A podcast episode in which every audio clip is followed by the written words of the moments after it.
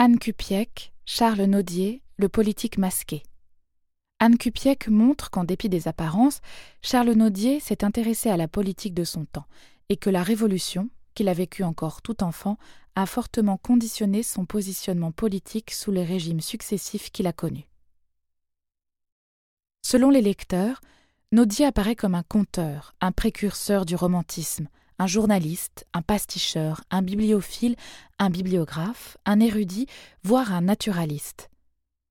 Pour Sainte-Beuve, c'est le titre de littérateur qui lui convient.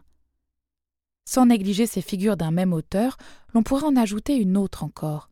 Délicate à qualifier, elle tenterait de dessiner celle de celui qui s'intéresse à la chose politique, mais sans emprunter la voie de la députation comme ce fut le cas pour Lamartine et Hugo, qui furent des proches de Naudier.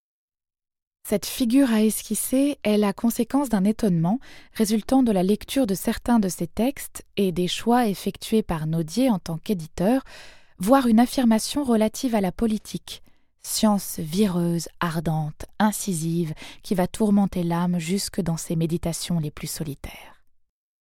Les uns et les autres soulignent la complexité de cet auteur qui est souvent gommé au profit de l'inconstance, de l'instabilité qui serait supposée le définir. Cette complexité ne repose-t-elle pas, au moins en partie, sur ce qui apparaît comme l'ambivalence dont fait montre Naudier et dont on peut faire l'hypothèse qu'elle serait issue de l'événement révolutionnaire?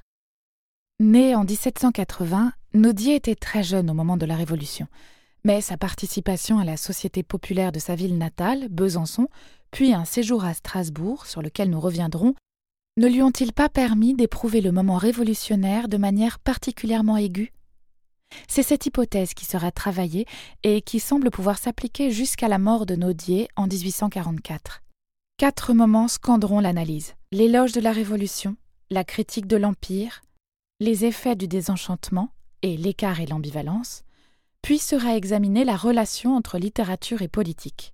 Avant d'aborder le moment révolutionnaire, et pour en quelque sorte justifier l'hypothèse avancée et la position de Naudier, prêtons attention à ses propos en 1831. Comme il n'y a rien d'absolument vrai en politique et ailleurs, toutes les causes sont bonnes quand on les embrasse avec candeur et foi. Mais les âmes de ma trempe sont bien ridicules, elles ne sympathisent qu'avec les causes perdues. Ces lignes se réfèrent-elles à sa critique de l'Empire? À son éloge de la Révolution? Quelles sont les idées qu'il écrit avoir servi?